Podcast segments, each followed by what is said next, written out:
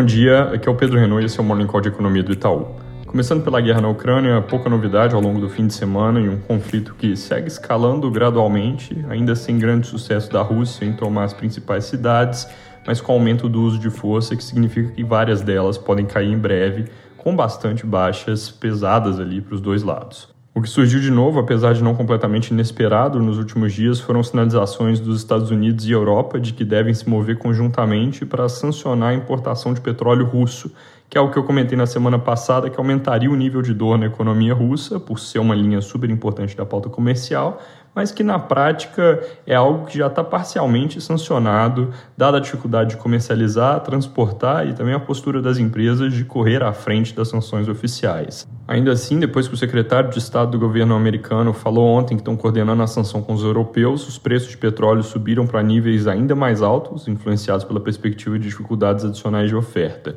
Em paralelo a essa história de Rússia, estavam ocorrendo as negociações nucleares com o Irã, que poderiam trazer aumento da oferta desse país ao mercado global, mas a coisa também deixou de acontecer exatamente em paralelo, porque agora a Rússia está tentando melar o acordo para tornar mais custosa a sanção ao seu petróleo, então as coisas ficam um pouco mais correlacionadas. E em cima disso tudo, a Líbia também reportou queda de produção em função de problemas domésticos, contribuindo então para uma tempestade perfeita que levou o preço para a vizinhança dos 130 dólares o barril do tipo Brent sem a menor clareza de que isso é um pico, na verdade, com especialistas nesse mercado esperando novas altas caso a situação não melhore. A princípio, a discussão de sanções é só sobre óleo e não sobre gás natural, que é mais difícil substituir e do qual a Europa depende mais, mas mesmo assim os preços de gás também seguem com dinâmica explosiva. Outra commodity que tem ficado um pouco nos bastidores por não ter tanta relação direta com o conflito, mas que tem tido altas fortes recentemente, é o minério de ferro, que hoje volta para o maior patamar dos últimos sete meses, depois que o governo chinês anunciou no fim de semana meta de crescimento de 5,5% para o PIB em 2022, que é um número modesto em termos históricos, mas considerado ambicioso para esse ano, que a economia começou num ritmo fraco e por isso leva a expectativa de mais estímulos no país e com isso puxa a commodity para cima. Ambiente global com esse contexto vai ficando cada vez mais inflacionário e menos favorável para crescimento econômico, seja por escassez de energia, seja pela perspectiva de juros eventualmente mais altos. Sobre inflação, inclusive, hoje sai o CPI dos Estados Unidos, que já deve vir mostrando alguma pressão de preços de energia em fevereiro, com alta de 0,9% no índice cheio e 0,55% no núcleo, acelerando respectivamente de 7,5% para 8% e de 6% para 6,5% nas variações ano contra ano. Aqui no Brasil, o Congresso volta do Carnaval com foco no assunto combustíveis, mas os jornais de hoje reportam que, correndo em paralelo às propostas atuais e causando inclusive alguma irritação no legislativo, o governo federal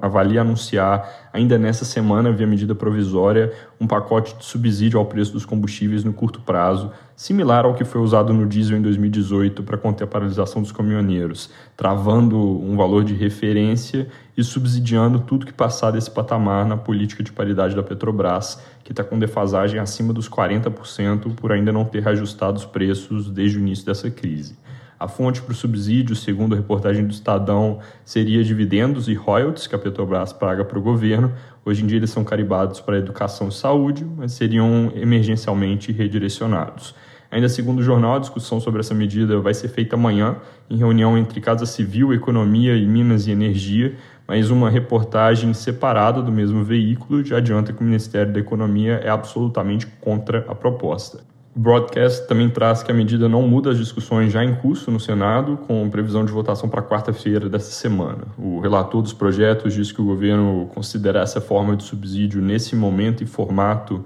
seria desperdiçar tudo que já foi discutido no Congresso. Lembrando, lá está um projeto que cria um fundo de estabilização de preços mais complicado e um outro que estabelece um valor fixo para a cobrança de ICMS, no qual podem pegar carona desonerações de PIS e COFINS sobre combustíveis pré-invasão da Ucrânia, sinalização é de que só passaria a segunda parte e com corte de PIS COFINS só para o diesel, mas agora a ideia de estabilizar preços ganha um novo fôlego e propostas que abranjam outros combustíveis também, obviamente com custo e risco fiscal maiores que vão precisar ser monitorados, inclusive pelo efeito que isso pode ter no câmbio e por consequência nos preços dos combustíveis em reais. Falando de dados, na sexta passada saiu o PIB do quarto trimestre, que fechou 2021 em ritmo melhor que o esperado, teve alta de 0,5% com relação ao terceiro tri do ano passado e 4,6% na média de 2021 contra 2020. Junto com renúncias tributárias por parte do governo e preços de commodities mais elevados, que trazem desafios, mas favorecem uma boa parte da atividade econômica no Brasil, esse número de PIB que saiu gera um risco de que esse ano acabe com a cara melhor do que a gente espera, talvez com um crescimento mais para perto de zero do que da nossa projeção atual de menos 0,5%. Nessa semana, destaques são produção industrial na quarta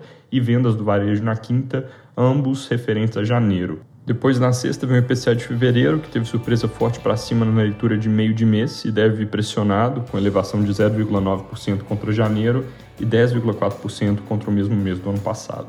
Com reunião do Copom na semana que vem, o mercado vai ficar especialmente atento a esses números, apesar de os temas guerra e combustíveis, commodities no geral, serem os que dominam o momento atual. É isso por hoje, bom dia e boa semana.